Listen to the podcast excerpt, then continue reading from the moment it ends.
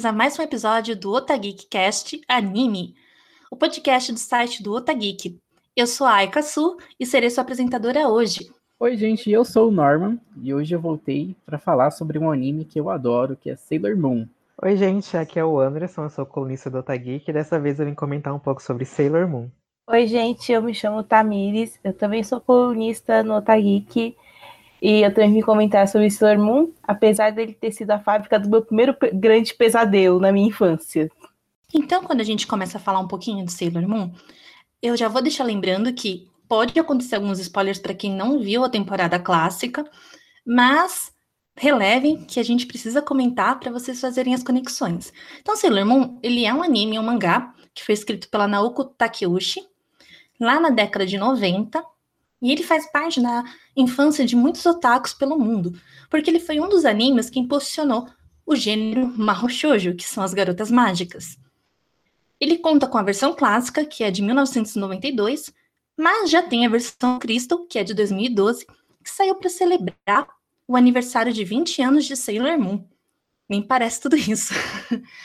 e nós vamos falar hoje focando no arco Dark Kingdom, que é o Reino Sombrio de Sailor Moon, a primeira temporada, tanto na versão clássica quanto na Crystal, que também pega uma parte do mangá lá pelo volume 1 a 3, onde nós vamos encontrar esses personagens.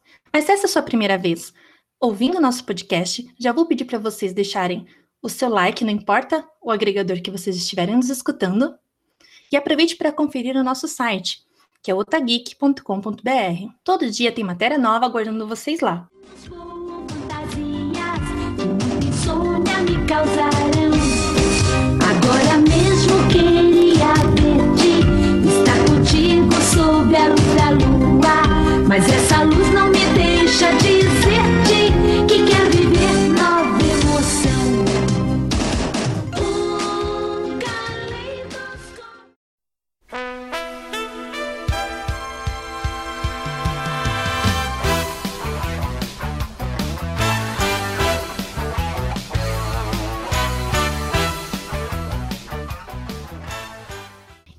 Para a gente começar, eu gostaria de perguntar para vocês como vocês conheceram Sailor Moon.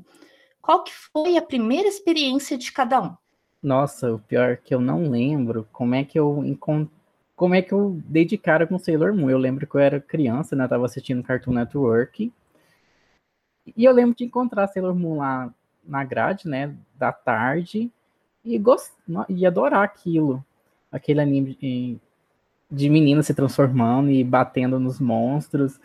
Eu lembro que eu assistia Corrector Yui. E não lembro se junto com Sailor Moon já passava Sakura Card Captors. Mas é a partir da primeira vez, do primeiro episódio ali que eu assisti de Sailor Moon, eu já me apaixonei por aquele anime.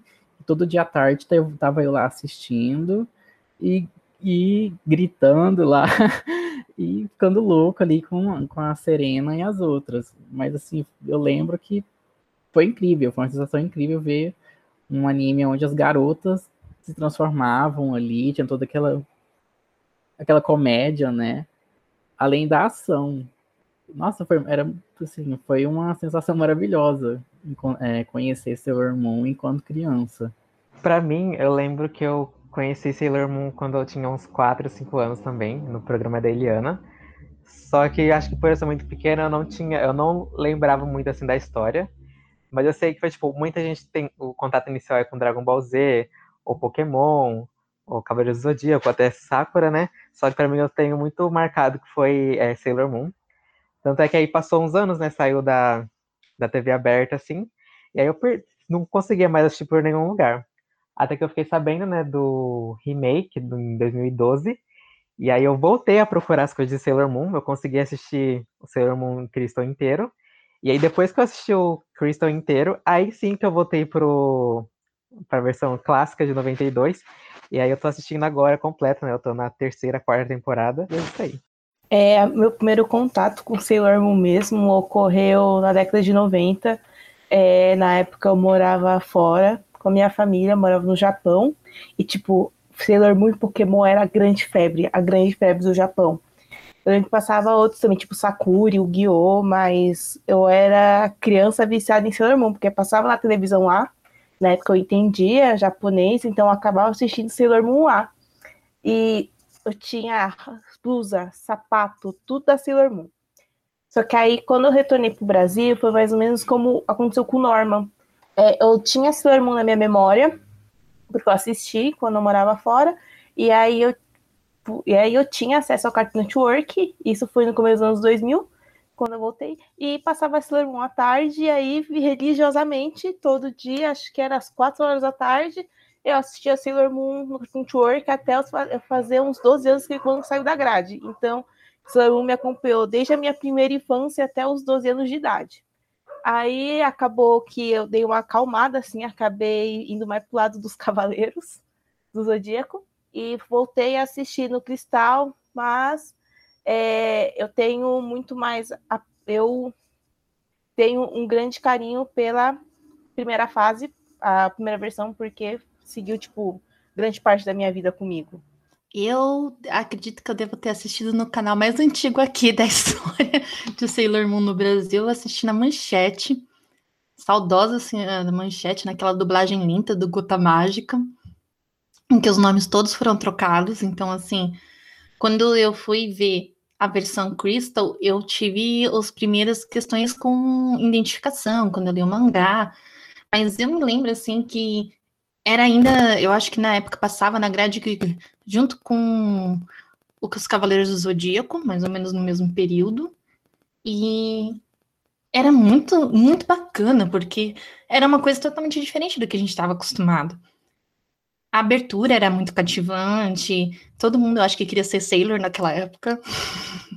então, assim, a gente acabava criando uma simpatia, e mesmo o jeito chorão da, da Serena acabava criando uma questão de alívio cômico, que a gente sempre acabava dando risada de alguma coisa, e se identificando. Porque como eu estava bem na fase escolar, aquele momento que você vê ela brigando com as provas e tendo toda uma questão de querer se distrair, se divertir, e é como ela vai evoluindo nesse processo, ficou muito na minha memória. Então ela, em específico, Sailor Moon, junto com a Sakura Card Captors, por exemplo, são os meus animes prediletos do período, que foram que construíram para mim meu gosto por anime. Enquanto todo mundo queria ser Cavaleiro do Zodíaco, a gente queria ser Sailor.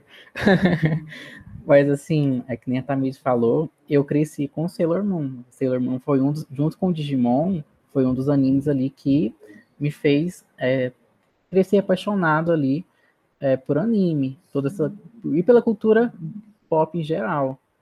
E assim, uma coisa que Sailor Moon foi muito importante para mim, porque eu, eu cresci sozinho em casa. Tipo, a, eu passava o dia todo, chegava da escola, ficava até a noite sozinho em casa. Então, eu me amadureci junto com a Serena. Então, no decorrer da, da primeira temporada até o arco Stars, eu me amadureci junto com a Serena e as outras garotas. Então, assim, foi uma coisa muito importante para mim a Sailor Moon.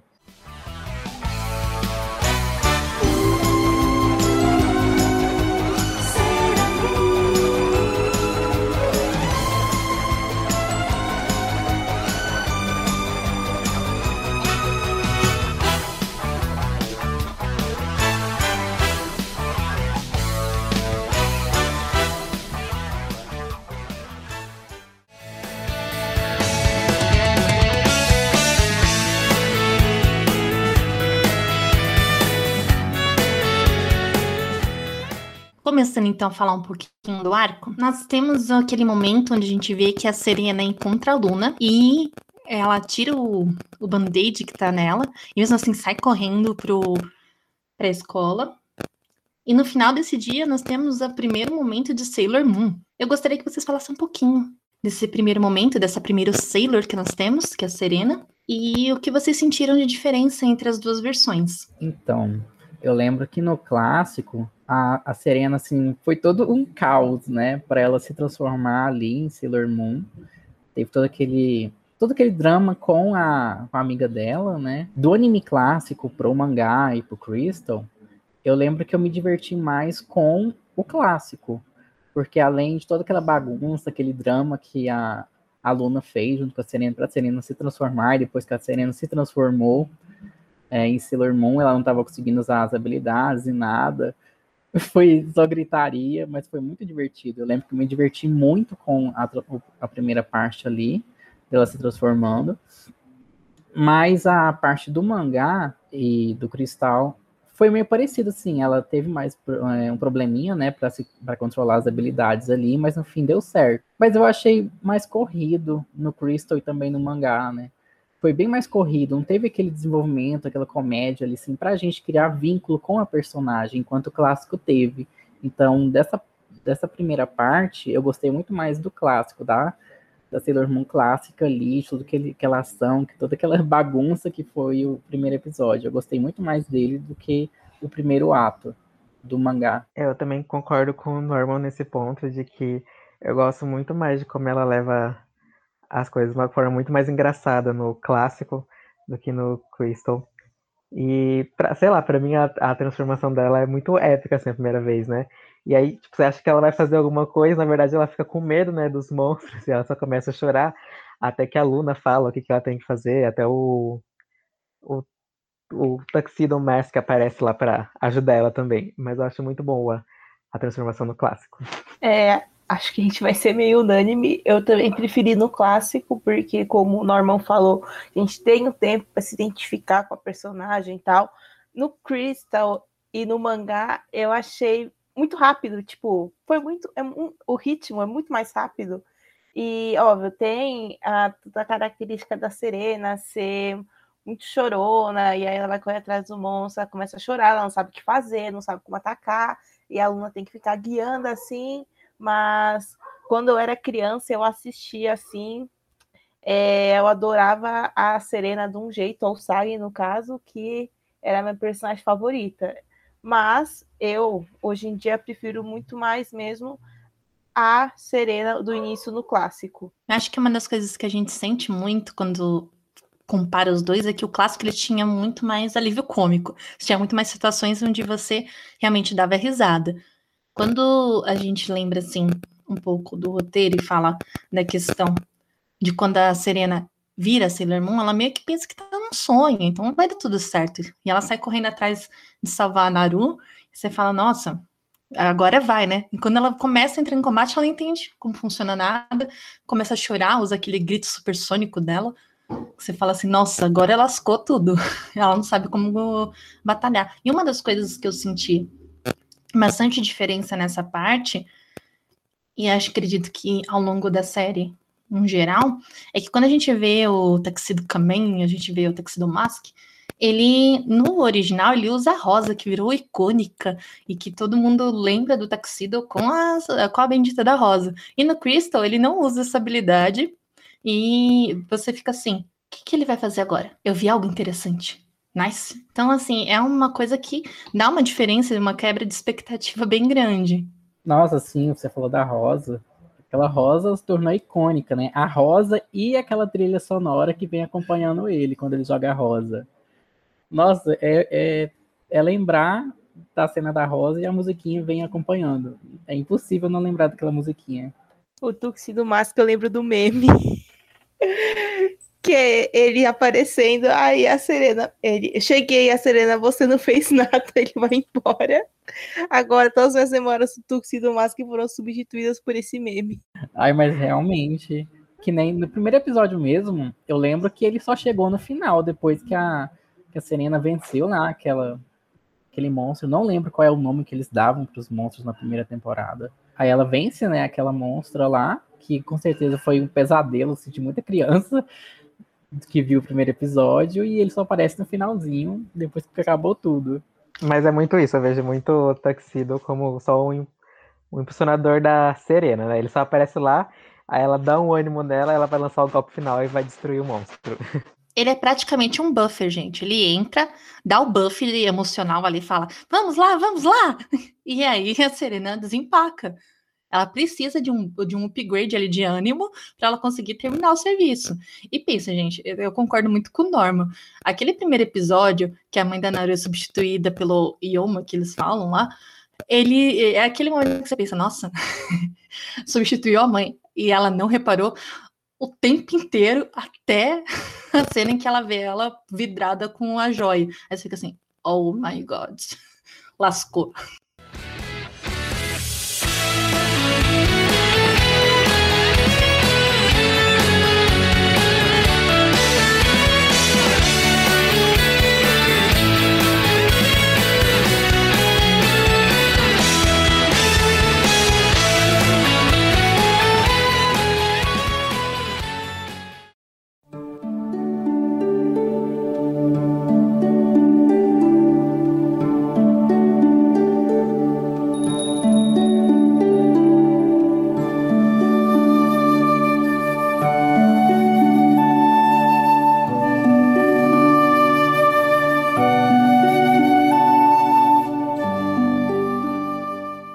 Depois disso, a gente vai começar a introduzir as Sailors, né? E aí tem uma grande diferença entre a temporada clássica versus a temporada Crystal. A Crystal ela é mais corrida, ela tem menos episódios, mas na temporada clássica nós passamos muito tempo com três Sailors. Enquanto no Crystal elas foram apresentando tudo de uma, eh, uma atrás da outra e você já foi formando o time. Então nessa primeira versão, a gente teria a Amy entrando agora, né, Sailor Mercury, que inicialmente foi vista como, como uma dúvida da Luna, se ela não sabia se ela era inimiga, se ela era aliada, até a gente ter realmente a grande revelação da Sailor Mercúrio. Aí logo depois da Sailor Mercúrio, né, foi a Ray que entrou pro time. Eu lembro que no episódio, assim, do clássico, eu não lembro muito da aparição da Sailor Mercury, né? Nossa, eu não consigo falar muito do clássico porque eu não lembro da, da parte inicial. Mas no mangá, eu lembro que foi muito rápido, porque assim, foi o primeiro, primeiro ato com a Sailor Moon, segundo ato com a Sailor Mercury, lá no episódio da escola, daquela escola que controlavam os alunos com. No, no Crystal foi com CD, né? Mas no mangá foi com o disquete. No mangá e no, no clássico eles usavam o disquete. No cursinho lá, o cursinho controlador de mentes lá, eu lembro que a Mercury apareceu lá. Aí depois eu lembro do, da Ray logo em seguida, no mangá. Mas no clássico eu não lembro se foi tão seguido assim. Se elas apareceram logo no início. Vocês lembram mais ou menos como que foi a, a, intro, a introdução, né? A introdução e elas no grupo, se elas aceitaram entrar logo de, de cara, ou se teve um pouco de relutância ali, sim. Então, como eu assisti o. Eu assisti antiga, antes, né, quando eu era criança, aí quando eu voltei agora eu vi o Crystal, depois que eu tô vendo o clássico agora. E aí eu achei muito diferente, porque no clássico tem um espaçamento, né? Acho que no Crystal é mais corrido, tipo, a Sailor Moon episódio, aí segundo já é a Mercury, e no terceiro já acho que é a Mars, uma coisa assim. E no clássico tem um espaço maior, assim, de episódio. Acho que passa, tipo, uns três episódios entre a, a, a Serena, né? Depois a Mercúrio, depois mais três episódios a Mars, e aí fica, sei lá, uns 15 episódios sem nenhuma Sailor nova. Mas é bem assim, descobre que tem um poder e elas ficam juntas. E eu gosto, e eu acho bem interessante também a meio que a rivalidade que tem entre a Serena e a Mars. Eu não lembro se tem no Crystal tão. Porque tem mais episódios no clássico, né? Então aparece mais essa rivalidade entre as duas. No Crystal eu não lembro muito bem como é que é, mas eu gosto muito bastante dessa interação entre as duas. É, eu sei que no mangá, tipo, no primeiro volume, tipo, já tem é as três. Depois que eles introduzem a Júpiter e a Vênus, mas também não lembro bem como que foi introduzida a Mercúrio, lembro mais ou menos, mas ao que, ao que parece, acho que ela, ela como estava com a Serena todo dia, já foi mais fácil de entrar, de ter a confiança. Eu acho que talvez a Ray no começo ficou um pouco mais, um pouco mais desconfiada, mas eu achava super legal, porque ela usava aqueles, tipo, os papéis para ajudar nos golpes dela. E eu acho que, como comentaram da rivalidade da Ray com a Serena, eu acho que talvez não é uma rivalidade. Acho que elas devem ser tipo opostos. E acaba que a Ray não tem paciência com a Serena e a Serena ela é chorona, não é algo que talvez a Ray aprecie. E aí, mas no final, tipo, elas são amigas, mas são opostos. Eu acho que isso que é interessante na relação das duas. É engraçado que no começo eles pegam muito no pé da Serena, né? Nenhuma das Sailors assim tem uma grande confiança na habilidade dela de ser uma líder. Então, por ela ser realmente muito chorona, por ela estar tá amadurecendo ainda, você vê muito, na, eu acredito que na temporada inteira, as meninas dando uma pegada no pé dela realmente do gênero, como é que ela vai dar conta de tudo isso. Nada Mercúrio, quando ela entra no cursinho, a gente já tem um, uma transformação, assim, que é bem legal. Eu gosto bastante de ver as diferenças entre as transformações entre o clássico e a versão do Crystal, né? Porque a gente tem uma animação totalmente diferente que a Toy fez. Eu lembro que a primeira vez que eu vi o Crystal, antes de eles fazerem as correções, eu olhava assim, meu Deus, a Serena tem braços de espaguete, porque ela ficou aquela transformação dela que foca nos braços e vai descendo, que você fala, nossa. E a da Mercúrio eu já achei muito mais, muito mais delicada, os efeitos ficaram muito bonitos. E eu sempre gostei de ver as transformações de cada uma das versões. É uma parte que eu sempre achei muito divertida. Quando a Marte ela é introduzida, a Ray, a gente vê ela naquela versão de sacerdotisa, toda bonita, toda linda, que é o episódio onde a gente tem o sequestro com o ônibus. Você fala assim, nossa, o ônibus que desaparece, e aí fica mó lenda urbana. E a gente fica se questionando. Uma coisa que eu não lembro se no clássico tinha é a questão dos corvos da Ray, que eu sempre achei eles muito bacanas e que eles atacam a Serena na primeira vez que eles encontram ela, que é uma coisa que eu não lembro se a gente tinha na versão, na versão clássica, que faz bastante tempo que eu vi esse episódio. Mas eu gosto bastante de como o, cada uma é introduzida e o respeito pela personalidade de cada uma. Então, você tem a Amy, que ela é mais centrada, que ela pensa em ser médica, que ela é tão focada nos estudos que às vezes ela deixa o social dela de lado. A Marte já mais elegante, mais centrada. E a Serena fazendo a ponte de união, né? Porque eu acho que o grande que é da Serena aí é justamente ela ter uma simpatia tão grande que ela atrai os outros. Então, quando você vê em Crystal, todas as meninas lembram dela com o momento em que ela soltou algumas frases bem motivacionais, bem bacanas, antes de elas descobrirem que eram sailors, que acaba servindo de uma motivação para elas estarem no grupo. Então, eu lembro que as meninas elas têm um grande problema de elas não conseguirem ser elas mesmas. E a Serena acaba sendo a ponte para que elas consigam quebrar a barreira ali e serem elas mesmas entre o círculo de amigos ali e fora, né? ela conseguir se libertar de todas as correntes ali que impedem delas é, elas mesmas, poderem rir quando quiser, fazer o que elas querem ali, mas as, as, a pressão das, da família ou da sociedade não deixa. Por exemplo, com a Júpiter, por a Júpiter ser mais alta, ser mais forte, todo mundo tem medo dela. E a Serena foi a única que não teve medo dela e que achou aquilo ser o um máximo. O fato dela ser tão alta e forte foi um máximo ali para Serena. E eu lembro que a Serena foi atrás da, das meninas por achar elas bonitas. Eu, eu morro de rir de, de, do episódio que a Serena vai atrás perseguindo a Ray porque achou a Ray maravilhosa. Sim, é o começo do grupo, né? Sempre a Serena querendo ser amiga delas, e aí no final do episódio se descobre que elas são guerreiras sailors também. E acho que Sailor Moon pega, óbvio, muito nesse valor da amizade, porque a gente vai ver mais pro final porque, tipo, elas se conheceram há pouco tempo, mas estão unidas por algo mais forte.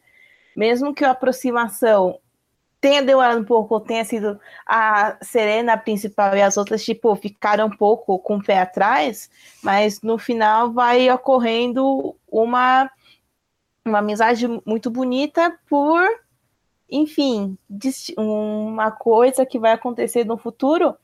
E para mim, eu acho super legal é, a, quando a, a, Serena ela encontra a Sailor Júpiter e aí fala essa questão do cabelo, porque ela é alta e ela é insegura por causa disso, porque ela é diferente de todo mundo. É, até, se não me engano, acho que não sei se é no Crystal tem, mas acho que tem no normal e no mangá.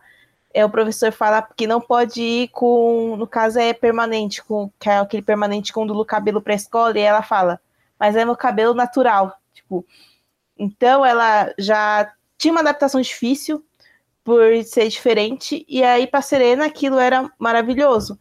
E eu fui compreender essa cena muito quando era, era mais velha mesmo. E assim, para mim é um, uma das melhores lições que o Moon ensina pra gente. Da gente se aceitar, encontrar pessoas que aceitam a gente da maneira que nós somos. Quando você pega essa parte da Makoto, eu acho muito bacana, porque realmente é esse contraste. Ela tem um cabelo já ondulado, ela tá com um uniforme diferente da escola, porque os da escola não servem nela, então ela é muito grande para aqueles uniformes. E a Serena tem um olhar de ver que, que, por exemplo, ela cozinha super bem, então ela fica fascinada com a comida da Mako, fica muito assim, com a impressão automática de que ela é uma garota romântica, que ela é uma garota mais sonhadora. A gente vê a questão de como ela veio, de, da questão que ela tem o coração partido pelo senpai dela, e mesmo assim ela continua acreditando. E quando a gente vê a entrada da Vênus, que ela vem meio que cobrindo o papel de Princesa Serenity, e a gente já olha com aquela cara, mas gente, as aberturas me davam tantas dicas. Mas não foi uma coisa que me caiu a ficha logo de primeira, quando eu era menor. Hoje em dia, assistindo, olhando as aberturas, eu olho assim: olha, eu tinha dicas, hein? Eu tinha muitas dicas aqui de que as coisas eram um pouquinho diferentes. Mas a, a parte. Eu sempre gostei muito do Artemis, gente. Sempre achei ele uma fofura. E eu acho até engraçado porque ele tem uma certa mudança de personalidade durante as temporadas. Você fica se questionando, nossa, ele parecia muito mais confiante, muito mais firme no começo, e você vê que a Luna não lembrava das missão, da missão dela, e que nenhuma delas lembrava direito o que elas tinham que fazer no começo da clássica. E já na Crystal, elas estão bem focadas, elas sabem que elas têm que proteger a princesa, elas sabem que elas precisam recuperar o cristal de prata, e é onde está a bagunça inicial. Você comentou do Artemis, nossa, realmente, o Artemis é maravilhoso, eu também adoro ele. Esse, e na primeira parte, né, no, no primeiro arco do, do clássico, eu lembro que a que a Minako, ela já ela entra séria, mas ela se desenvolve, se solta bem mais rápido. Enquanto no Crystal, ela entra séria e continua séria, ela passa a primeira parte totalmente dura, né? Ela, é bem mais séria, é, de pouco humor comparada às outras. Ela só se solta depois, bem depois mesmo que ela começa ali a ser mais espontânea, mas enquanto isso ali, logo quando ela aparece, até mais ou menos no finalzinho, ela é bem mais fria, ela não tem aquele humor que, ela, que a Minako tem no clássico. A Minako é a, a minha personagem preferida, e eu adoro ela tanto no clássico como no Crystal, mas se for é, para pegar uma ali, eu prefiro a do clássico. Apesar de que eu gosto quando ela toma o papel de líder ali na, no Crystal, mas em questão de personalidade, eu gosto muito mais da, do clássico. Então, sobre a Vênus também, se eu, se eu tiver errado, vocês me corrijam, por favor, porque eu lembro que no Crystal ela já aparece e fala assim, não, essa é a princesa da lua. E aí no clássico não tem essa diferença, né? Eu, eu lembro que ela aparece e aí ficam lá cinco falando assim, tá, a gente tem que achar a princesa então, porque a gente vai, vai proteger a princesa. E aí no Crystal, tipo, elas estão já achando que a Vênus, que é a princesa da lua. E eu acho que por ter mais episódios no clássico, é mais fácil ter essa desenvoltura, né? Porque mostra um, um, um pouco do passado da Vênus, né? De quando acho que ela tava na Inglaterra, que é um episódio muito legal. Eu acho que no Crystal eles não exploram tanto assim os, o, as personagens como no clássico podia. Ah, e a Minako, né, que é a Sailor Venus, ela foi minha favorita durante muito tempo, lá pelo quando eu tinha uns 8 até os 12 anos, enfim, muito tempo, né? É, eu acho que ela já era uma Sailor que ela era realmente não era tão séria como a Ray, mas ela sabia da missão dela. E se não me engano, no clássico aparece isso, talvez no Sailor V, no spin-off do mangá apareça, mas não tive a oportunidade de ler, que conta que ela já tinha meio que essa consciência de que ela ia combater o mal, tanto ela que ela se fantasiava como um Sailor V. Então, que no clássico ela já sabia que ela tinha esse papel e ela ficou com, combatendo assim o crime entre aspas, que eu não achei palavra melhor, sozinha, até que ela encontrou a, a Serena e aí que elas começaram a ver sobre é, a, a, princesa, a princesa da Lua tal. Então eu acho que ela é uma Sailor que ela já é bem mais independente que as outras na questão tanto de poder quanto da, da amizade, porque ela fica é o personagem meio lobo solitário, por assim dizer, da Sailor. Pelo menos é o que eu acho. Isso, é, você falou do, da Sailor V, né?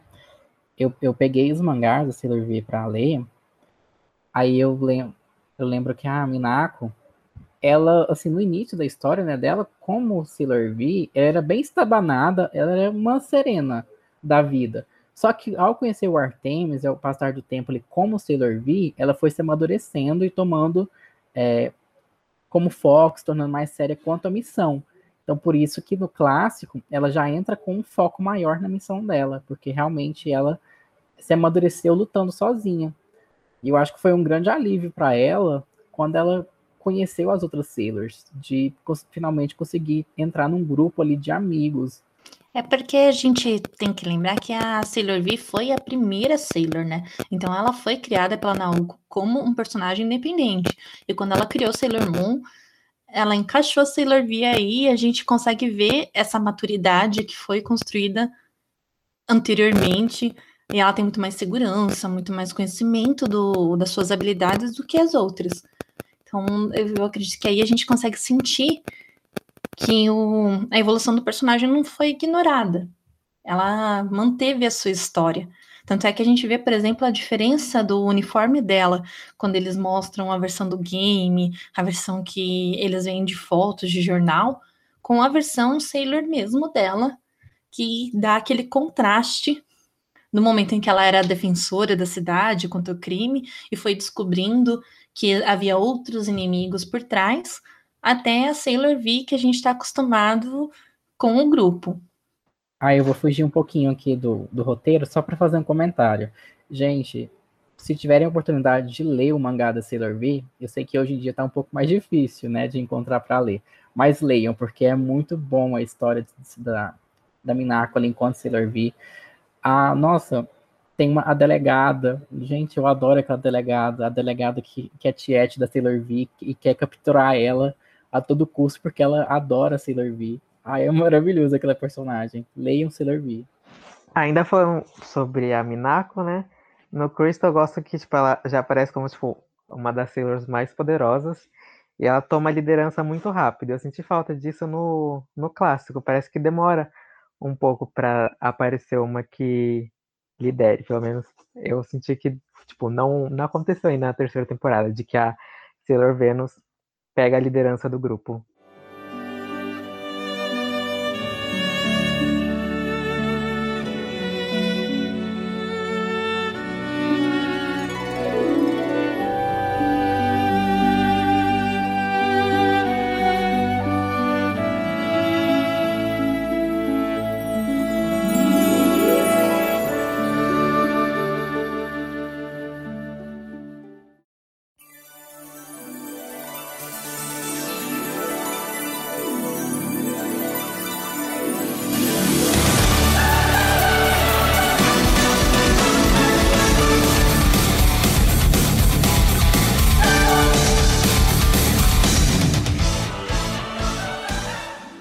Começando a falar um pouquinho mais dessa parte da história, a gente começa a pensar um pouco nessa busca que elas estavam do cristal de prata, da princesa lunar, e aí a gente vem conhecer os vilões da história. Primeiro, os generais, né, que, é o, que tem nome de pedra, gente, perdoem aí, porque como teve dublagem, legendado, versão em japonês, esses nomes mudaram muito. Então, assim, a gente tinha o Jedite, o Nefrite, o Zoisite e o Kunzite, que no final das contas eram todos baseados em cristais, que entram no combate com esses iomas aí. E nós vamos ter a Rainha Beril e a Queen Metalia, a Rainha Metalia, que na versão clássica era uma imensa sombra citada. Dos generais, eu lembro que o, um que assim me impactou muito por causa de um dos episódios foi o, o Zoisite, porque ele se disfarçou de Sailor Moon ali, uma Sailor Moon malvada, e eu adorei aquele episódio. Então foi um dos que eu mais gostei. Os outros eu acabo que não lembro muito do clássico, como era ali a personalidade de cada um, mas eu lembro que eles tiveram um plot muito maior. Teve uma, um desenvolvimento muito maior para eles e com as outras Sailors também. É, eu também prefiro o desenvolvimento deles no clássico. Eu não vou lembrar qual é o nome de cada um, mas eu lembro que tem um episódio que até um. Ele tenta, acho que meio que virar pro lado do bem, porque ele tem envolvimento com a Naru, né? Eu achei esse episódio muito bom. Eu acho que até um pouco mais, uh, não diria pesado, mas tem muito mais morte no clássico, né, do que no, no Crystal, pelo menos eu senti isso também. Mas eu gosto do desenvolvimento maior, tipo, ficar, sei lá, uns 10 episódios mais ou menos, cada general, assim. E no, no Crystal, né, acho que fica, tipo, os quatro vivos até os últimos episódios, até a batalha final. Aí eu dei uma. tava dando uma olhada no mangá e, tipo, eles. Os quatro generais aparecem, tipo, muito rápido. É mais ou menos isso. Não dá tempo da gente, tipo, observar eles melhor, mas uma coisa que quando eu fiquei um pouco confusa quando assisti foi que eles eram. Eu não entendia por que, que eles eram do mal se eles eram os guardiões da princesa, mas aí, óbvio, foi todo um negócio que aconteceu. Acho que não pode falar spoiler, né? E aí eu tava olhando no mangá, tem até uma ilustração muito bonita que é cada general com cada Sailor. Tipo, um com a Mercúrio, um com a Vênus, outro com a Marte, outro com, a, com enfim, com a Júpiter. E achei que ficou bem legal. Esse, tipo, será que tem alguma teria alguma relação com a história, alguma coisa desse tipo lá no Milênio de Prata dos generais? Sim. Oi. Sim. Sim. Porque eu fiquei pensando nisso. Uma pena que não dá pra gente ver isso direito no, no Crystal, porque, enfim, na batalha final, né? Acontece tudo.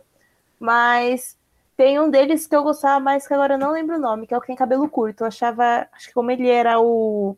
Não sei se ele era o, o principal dos quatro, era um que pelo menos a gente conseguiu ter mais profundidade para conhecer. Quando você pega essa questão dos generais, é interessante que, assim, realmente eles têm uma conexão com as Sailors, que é a questão que eles também desenvolveram um quadro romântico com as Sailors. Então, cada um deles, na verdade, é um casalzinho. E é um dos sofrimentos quando ela, a Vi lembra, é a primeira a lembrar na versão do Crystal, de quem é cada um deles ali.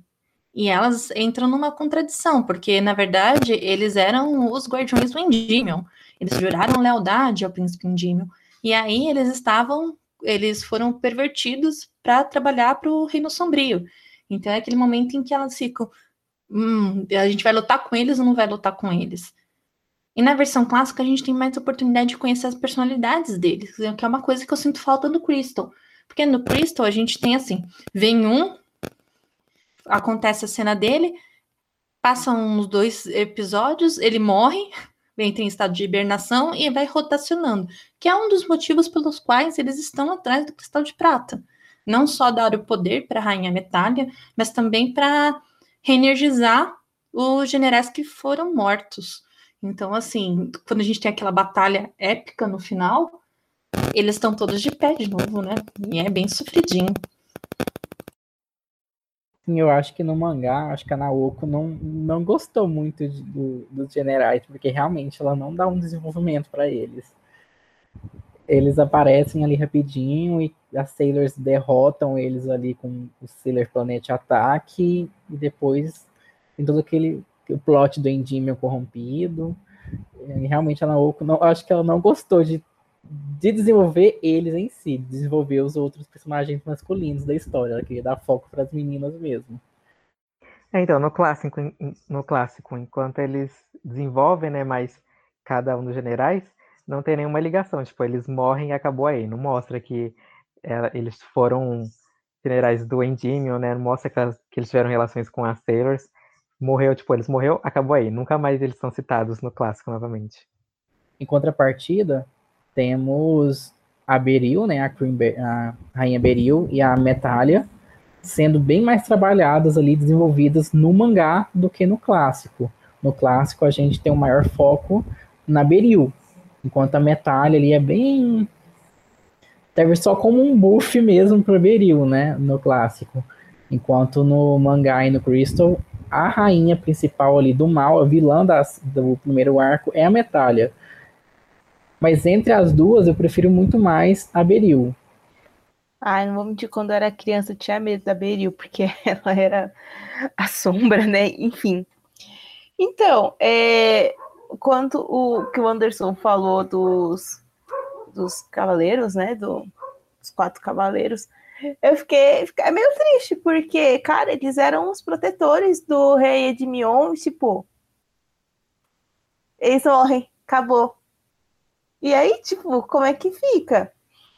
Mas quantas vilãs, é, pelo menos da minha opinião pessoal, a minha vila favorita não é, de, não é desse arco, mas eu tinha medo da Beril, não, por isso que eu tanto quando eu evitava assim ver muito as cenas que ela aparecia, que eu tinha medo. Acho que é uma das coisas que a gente percebe bastante de diferença entre a versão clássica e a versão Crystal, que ela é mais próxima do mangá, é isso. Na clássica a gente vê muita Beril, e tanto é que assim, no final, quem enfrenta realmente a Sailor Moon, quem enfrenta a princesa é a Beryl numa versão gigante, com flor de lótus, com tudo que tem direito. Enquanto na versão do Crystal, a grande vilã é a Metalha, que já tinha destruído o Reino Lunar, foi selada pela Queen Serenity, e aí ela volta impulsionando tudo para destruir o mundo. O que eu gosto bastante de de questão de história, que no Crystal a gente consegue ver a história melhor da Beryl, né?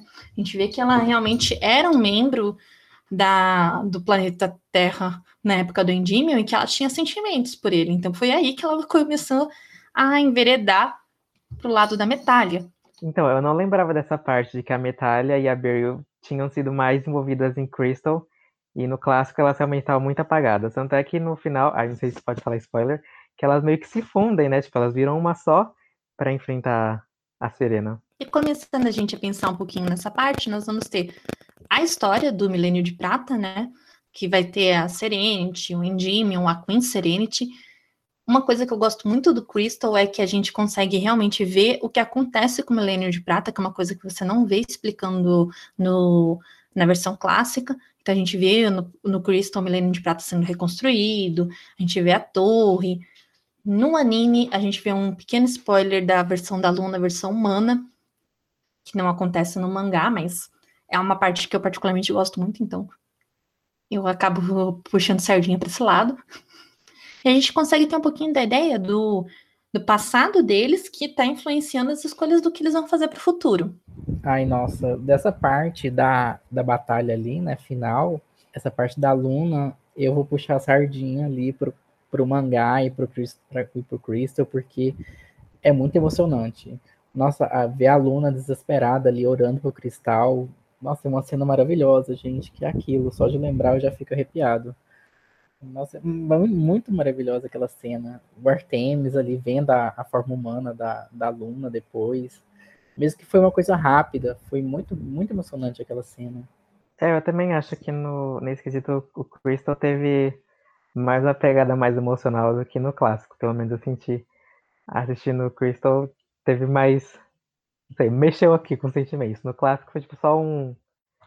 Mostrou aqui o que aconteceu, mas deu pra se sensibilizar com o ocorrido. É, na, quando chega na batalha final, eu acho que Tipo, na abertura do Cristo a gente já vê como é que é o milênio de prata todo, e, gente, é maravilhoso. No mangá também a gente tem uma visão, mas eu acho que se vou pensar na questão, na onde me chocou mais, foi antes da batalha final, quando a Sailor Moon tá literalmente, tipo, é, pode falar, não é palavrão, mas ela tá desanimada, ela não sabe o que fazer, porque as outras Sailors estão, tipo, na pior e aí, gente, essa parte me deixou muito chocada. Me deixou chocada quando eu era criança, me deixou chocada quando eu vi o Crystal, quando eu olhei o mangá.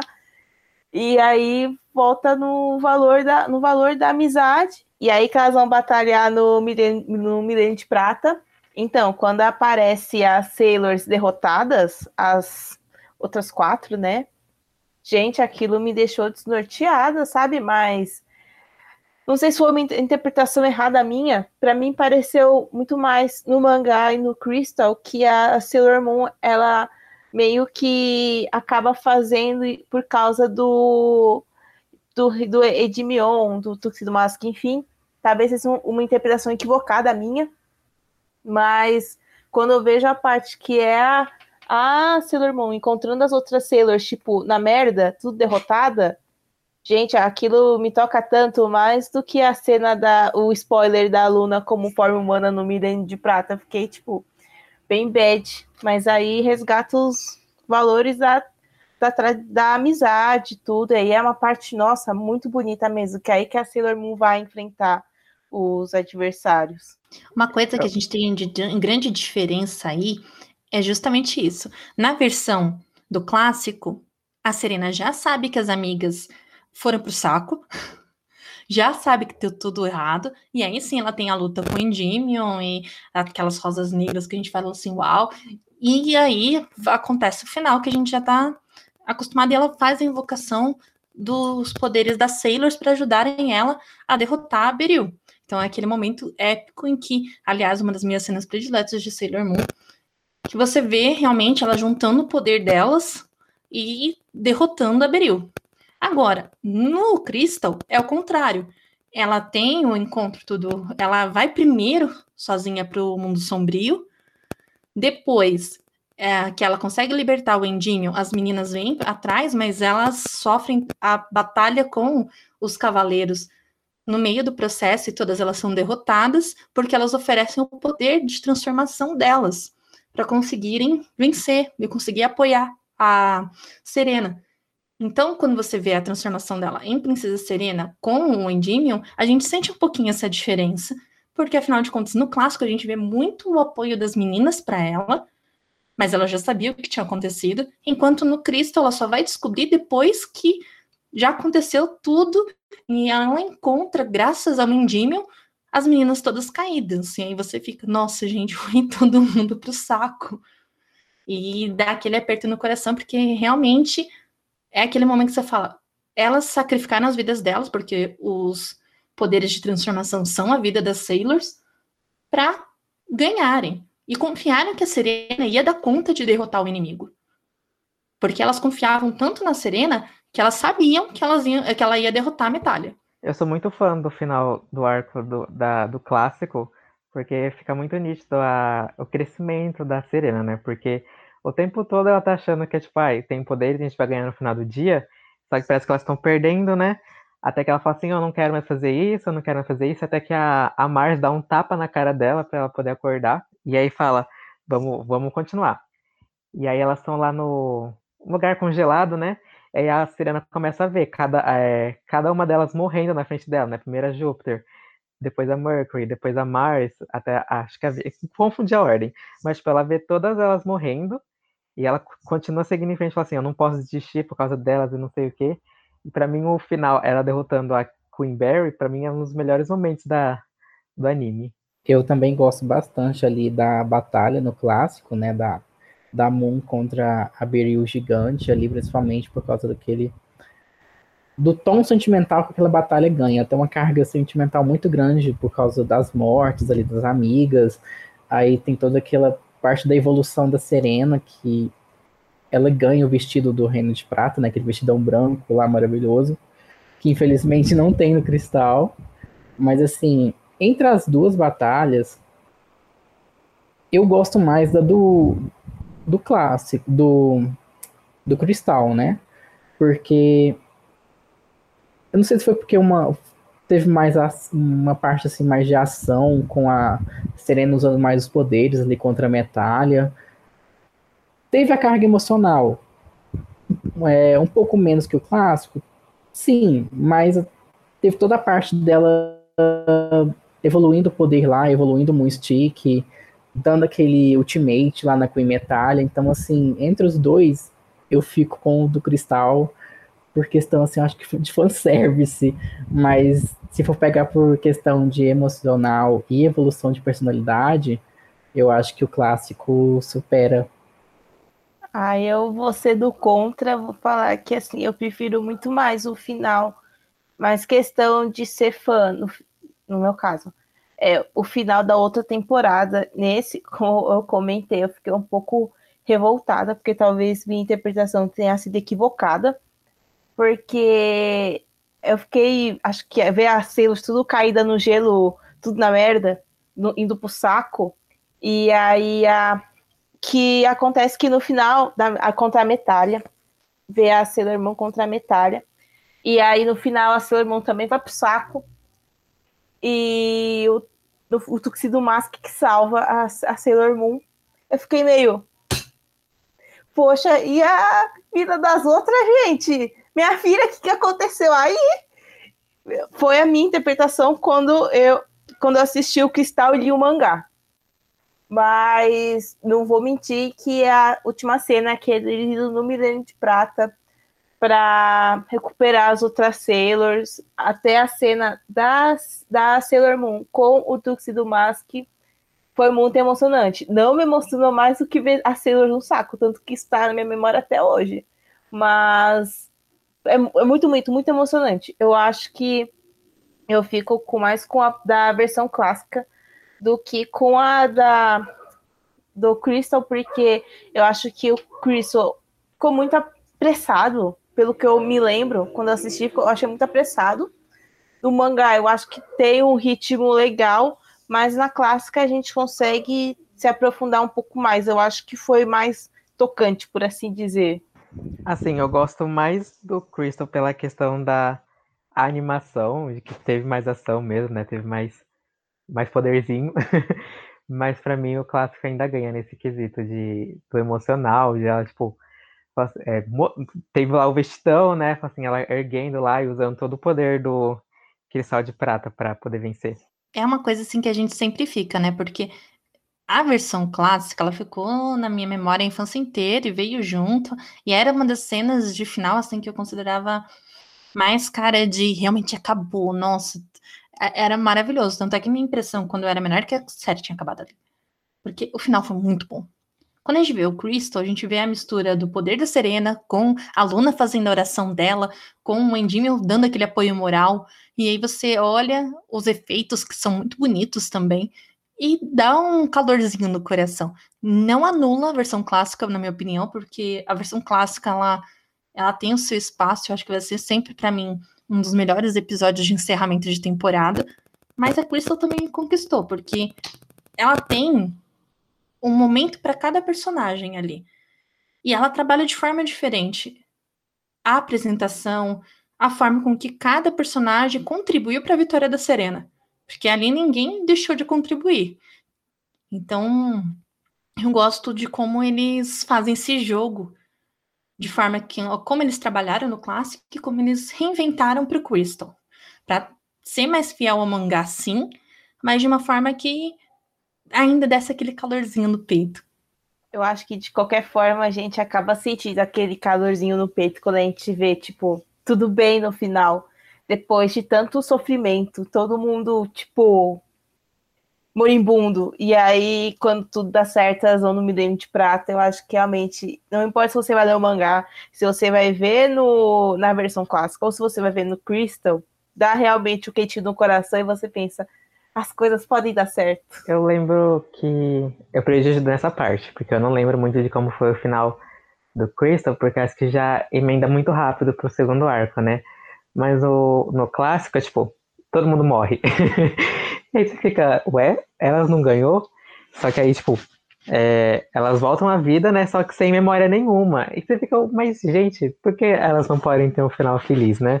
E as únicas que lembram é a Luna e o Artemis, né? Que não tem a memória apagada. O resto, tipo, elas voltam à vida, mas esquecem de tudo. Aí eu, e no Crystal eu não lembro como que é, elas fazem essa transição. Já vai emendar para nosso próximo arco no partido do Crystal, porque ali todo mundo fica bem, todo mundo fica feliz, todo mundo tem suas memórias, tá todo mundo bem, e aí vai dar o arco seguinte que a gente vai trabalhar em outro momento.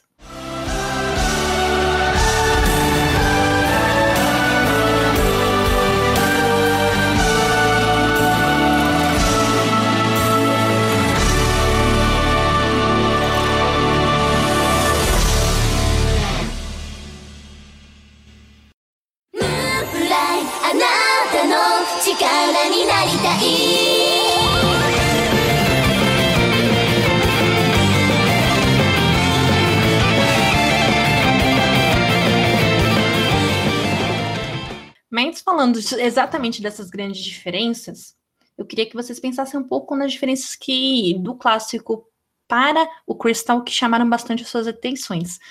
A minha foi com certeza a forma com que o Endymion descobriu que era quem era Sailor Moon na versão clássica, que, se eu não me engano, aconteceu um elevador em que eles estão terminando a parte de junção da, dos cristais coloridos para dar um up no cristal de prata. E aí você tem aquela cena que eu nunca esqueci que é os dois, ele vê a transformação da Serena e depois ele apresenta que ele é o Tuxedo Mask.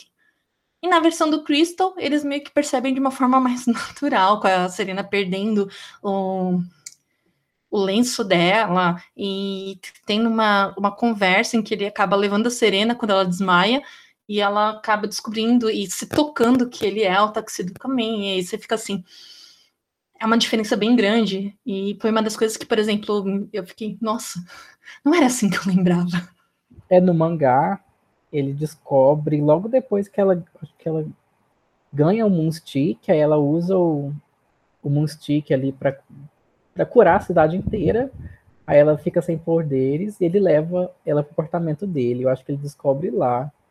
Eu não lembro muito bem também, mas eu acho que é nessa parte.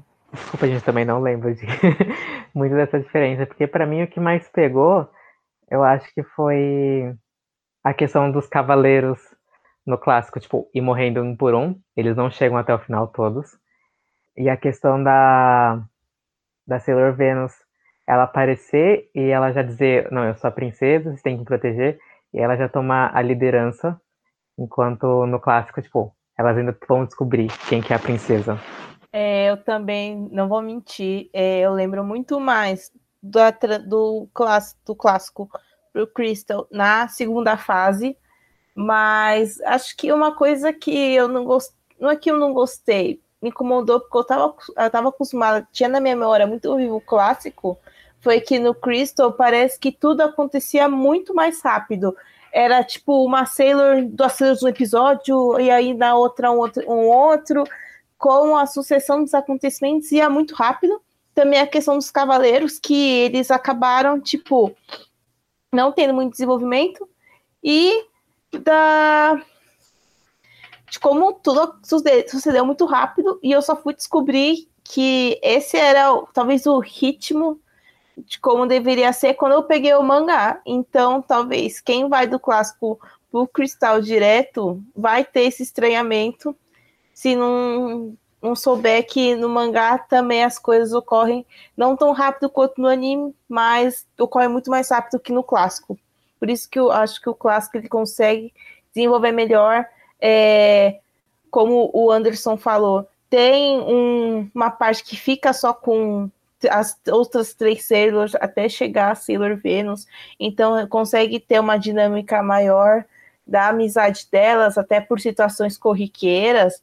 Mas assim, foi uma adaptação que eu, infelizmente, demorei para me adaptar, por assim dizer. A velocidade como o Cristo é muito mais rápido. Eu acho que a gente tem uma grande questão de diferença de narrativa mesmo. Quando a gente pega o clássico, ele tem um estilo, ele conta uma história com uma abordagem mais focada na personalidade dos personagens, ele tem mais tempo para apresentar cada um, para dar uma motivação para cada um, enquanto no Crystal a gente vai reto e já vai encontrando com todo mundo. Então, essas diferenças na narrativa e nos objetivos que era a versão clássica com a versão cristal, a gente sente bastante diferença. Sim, eu também acho que é bem Sky que falou no clássico, eles pegam muito mais pro desenvolvimento das personagens, para quem está assistindo se cativar pelas personagens ali, eles trabalham muito mais essa parte emotiva e amizade. Tanto que eu lembro que quando saiu o Crystal, a grande parte é, do público criticou isso, que não tinha tempo para elas serem amigas, não tinha tempo para elas desenvolverem uma amizade. Era seguir reto e moça do dia e acabou. Não tinha tempo para elas se conhecerem e criarem um vínculo, o qual no clássico eles trabalhavam muito isso. Tinha sempre um desenvolvimento do vínculo de cada uma ali. Eu acho que é por isso que muita gente prefere o clássico, por causa desse vínculo que o anime cria entre os personagens e cria também com quem está assistindo, né? Porque você acaba sendo cativado muito mais pela narrativa ali da história, quanto pelo desenvolvimento do, de todo mundo ali. É uma coisa assim que eu concordo bastante, porque, querendo ou não, quando a gente pega e analisa os dois, você tem a questão de que o Cristo ele acaba se baseando muito na ideia de que ela já teria uma amizade pré-pronta por causa da encarnação passada. Então ele não faz uma apresentação realmente que explique como essa amizade se gerou. Eles já falaram, vocês já eram amigas antes, então vocês continuam amigas agora e todo mundo confia em todo mundo e dá tudo certo. Então, é, essa pequena transição eu também senti que poderia ter sido feito melhor. Acho que foi uma das coisas assim que ficou um pouco pecado? Sim. Quando a gente pega mangá, principalmente o mangá bem antigo, às vezes ele precisa ter um, uns momentos repensados. E aí é um ponto que realmente eu senti falta. O que mais que vocês apontariam para a gente fechar esse arco? Eu não sei se só eu que tive a impressão, mas parece que no, no clássico elas são meio nerfadas, assim. Parece que no Crystal elas parecem muito mais poderosas, enquanto no, no clássico, tipo, parece elas são guerreiras sailors, parece que o Endymion tá, tá no mesmo nível que elas, enquanto no Crystal elas parecem muito mais poderosas. Não sei se é por causa da animação, que eu tenha tido essa noção, mas para mim no Crystal elas parecem muito mais fortes. Não, é realmente, no Crystal e no mangá, né, porque o Crystal é fiel ao mangá, as outras, as outras Sailors, elas são bem mais fortes, elas têm mais poderes ali, e até o, o Tuxedo ali tem poder, Enquanto no clássico, não, elas são bem mais fracas, deixando ali o papel para Sailor Moon. Elas só servem de apoio moral ali, de suporte, enquanto quem vai derrotar mesmo é só a Sailor Moon. É verdade, no, no clássico pode ser também a questão da animação, não sei, o, o Anderson falou, mas realmente, se a gente lembrar, parece que elas não eram tão poderosas assim, até falo das outras sagas que teve em comparação, mas no, mangá dá pra gente ter uma ideia, tipo, do tamanho do poder que a Sailor Moon consegue quando ela vai enfrentar a, a Metalha, né? Então, eu acho que talvez possa, possa ser impressão ou não, porque é, eu não creio que talvez tenha sido algo pensado em deixar as outras Sailors, as outras Sailors parecerem mais fracas e aí deixar a Serena mais forte. Eu não acho que tenha sido isso, mas realmente parece que elas são mais fraquinhas mesmo. Compensação. Aí a gente pode ter uma ideia que na batalha final a Sailor Moon tipo, ficou muito mais poderosa. É uma coisa que a gente realmente percebe, né? Uh, tanto é que, assim, quando você compara com outros arcos, você vê realmente a diferença de poderes que elas têm. Mas você pegando nesse arco inicial, o Endymion é o buffer, a Sailor Moon é a denitora do cristal que vai explodir tudo, mas não sabe disso, então ela fica o tempo inteiro achando que ela não tem poderes, e aí você vê um destaque maior para para as meninas, para Marte, para Mercúrio. Você consegue ver que ela realmente olha, elas conseguem fazer alguma coisa especial. Eu não consigo fazer nada. E como é que a gente chega nesse grande boom de poder? É essa, essas mudanças que a gente não via tanto no clássico, talvez, porque era um pouquinho mais equilibrado. Não sei se é essa sensação que passa, mas é, é bem divertido, assim. E uma das coisas que eu acho bem engraçada é que o próprio Mamoru fala que ele não tem poderes. Aí eu olho assim, nossa, a pessoa que não tem poderes e pula de um prédio para o outro. Nice. Se for pensar assim, é verdade, porque o Mamoru ele, ele não tem poderes, só tem, lança as rosas, tipo, mas ele pula dos prédios, tudo. Você fica tipo, gente, esse cara ele é, ele é o Batman porque não tem poder a rosa dele dava stun nos monstros. Eu achava aquilo lá incrível. ele jogava duas rosas ali no monstro e o monstro tomava stun, ficava paralisado. É, então, às vezes ele ia mano a mano com os monstros lá pra lutar e dizer que não tinha poderes. Gente, é o melhor buffer da história. Ele entra, joga as rosas, faz aquela cena maravilhosa com a música. Pronto, eu entrei. Pode ir lá bater nele, Sailor Moon. Eu confio em você. É o meme, gente, é o meme. Ele aparece e fala: você não fez nada e vai embora. Tipo, é o meme, gente.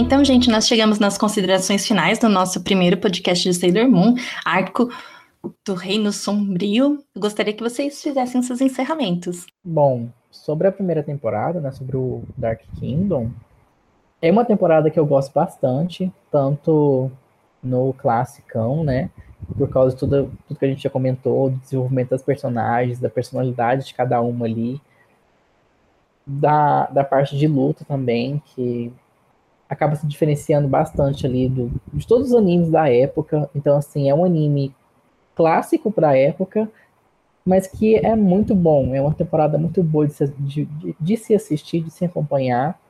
Então, eu, eu recomendo, assim, para você que vai conhecer Sailor Moon, quer conhecer, assista primeiro o clássico, porque através do clássico você vai criar um vínculo com os personagens, com toda a história e depois passa para o Cristal, para você ver ali é, a história fiel, como a Naoko escreveu e tudo. Porque se você for de cara para o Cristal, você vai ver uma história assim bem mais corrida.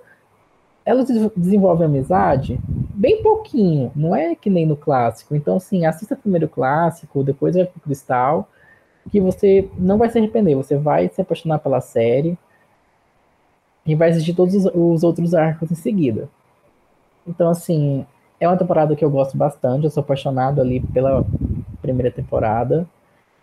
E eu acho que um outro ponto assim que eu gosto bastante do clássico é toda a estética. Gente, o clássico, ele tem uma estética tão bonita dos anos 90. O, seja o look que a Naoko desenhou para as meninas, o cenário. O cenário do, do anime parece ser pintado a aquarela. É muito bonito aquele cenário, a estética daquele anime clássico é maravilhoso. Se eu fosse dar um ponto principal ali, eu citaria a estética do anime, porque eu sou apaixonado naquela estética. E eu adorei, assim, gravar para falar sobre Sailor Moon, que eu sou apaixonado ali pela, por Sailor Moon em geral, e é isso. Eu acho que não tenho mais a, a comentar. Ah, eu sou muito fã de Sailor Moon, como eu disse, né? Eu comecei a assistir quando eu tinha lá meus 4 a 5 anos, e agora em 2021 eu tô assistindo o clássico. eu recomendo para todo mundo assistir o Crystal, o clássico. É... Ah, eu não sei, eu sou apaixonado pela história de todas as Sailors. E, enfim, eu acho que mesmo outras pessoas né, tendo contato com é, Dragon Ball, é, Sakura, Cavaleiro do Zodíaco, eu acho que devia dar um uma chance para Sailor Moon, sim. É, começa pelo clássico também, porque por mais que você tenha uma diferença entre a fonte original, né, que é o mangá, eu acho que desenvolve muito mais. Eu acho que é muito mais fácil você se apaixonar pelos personagens do clássico. Enfim, eu só recomendo a todos. E é. É, eu, primeiramente, como eu falei, Sailor Moon me acompanha a minha vida toda, desde a minha primeira infância até a minha vida adulta. É, então, é uma série que eu sou fã há bastante tempo. A primeira temporada, obviamente, ela é, ela é, bem introdutória, a gente consegue saber de onde vem as Sailors, quem que é ali, ali a líder do caso, a princesa, o príncipe, tem, a gente conhece todo o background da história, então é, obviamente, fortemente recomendável que seja assistida. Eu acredito que assistir do clássico do Cristal aí é uma escolha que a pessoa tem que pensar, bom, é, eu não tenho, sei lá, muita paciência. Talvez eu me acostume mais com o Crystal, porque a gente está se acostumando mesmo a, a consumir informação mais rápido. Ou, ah, eu quero ver como é que é o desenvolvimento no clássico. Aí eu vejo o clássico, ah, eu vou ler o mangá. Então, acho que o, a, quem for ver é bem livre para fazer essa escolha, só tem que ficar atento que vai ter diferença, sim, de um para o outro, que é normal em questão de adaptação. É, não é minha temporada favorita, a primeira. A minha favorita é a que vai estrear no filme agora, esse ano. Não já estreou, se não já estreou, acho que não estreou ainda. É minha favorita. E assim, eu, é um anime que eu recomendo fortemente todo mundo assistir, principalmente pela questão do protagonismo feminino, porque é muito inédito você ter protagonistas femininas, a questão da amizade, que a gente vê muito tanto no Cavaleiros, no Yu Hakusho, no Dragon Ball, inserida num cenário que ele é feminino, tanto que Sailor Moon virou um grande, assim, você pensa hoje em dia, talvez, é, em figuras da animação para inspirar meninas, você pensa na Sailor Moon. Então, eu recomendo fortemente que assista, para a gente ver o, tudo o que a gente tinha é, em animes voltados para o público masculino no feminino, porque tem a questão da amizade, tem a luta, tem ação, então, mas também tem o romance, então vai conseguir agradar várias pessoas. Então, muito obrigada por terem por, muito obrigada por ter ouvido e eu fico muito grata por ter conseguido gravar esse podcast com vocês. Para mim, gente, eu acho que é um anime, se a gente parar pra pensar, que já tem mais de 20 anos. A Naoko ela conseguiu realmente transformar Sailor Moon em algo tão icônico que ela é uma referência pop, sim. Ela é uma referência de Mahou ela é uma referência de poder feminino. Então, é uma história muito marcante que foi referência para todo mundo. Eu gosto muito da versão Crystal, da, da animação, dos brilhos, de toda a questão da gente fazer essa animação ganhar uma nova roupagem, uma nova vida para essa geração que ainda não teve contato com Sailor Moon. A versão clássica, ela sempre vai ter um espaço no meu coração porque ela tem um trabalho muito bacana. A versão Crystal é muito linda, aliás, vocês podem encontrar ela na Crunchyroll, está disponível. E nós temos filme vindo aí, gente. Vamos torcer por isso logo. E eu fico muito feliz de a gente poder começar a falar um pouco mais sobre Sailor Moon e trazer um pouco do foco para esse anime que marcou tanta gente. Ah, eu acho que deveria ser obrigatório, assim, para quem assiste anime ou tá começando a assistir, assistir Sailor Moon. Ou ler o mangá, porque, como foi dito, Sailor Moon é referência na cultura, na cultura pop, cultura geek. É uma, uma marca, assim, que não tem como de associar. Se você pensa em anime, você vai pensar logo em Sailor Moon. Sailor Moon ali é, é um ponto de referência, não tem como, mesmo com as piadinhas do, dos pessoal, dos haters, assim, não tem como, gente. Sailor Moon é icônico, vai ser, vai ser, vai ser tombado como patrimônio cultural. E você acabou de ouvir o Otageekcast Anime, o seu podcast de jornalismo cultural, com a apresentação de Aika, Norman, Anderson, Tamires. sendo uma produção do site Otageek. E não se esqueçam, vamos punir você em nome da lua!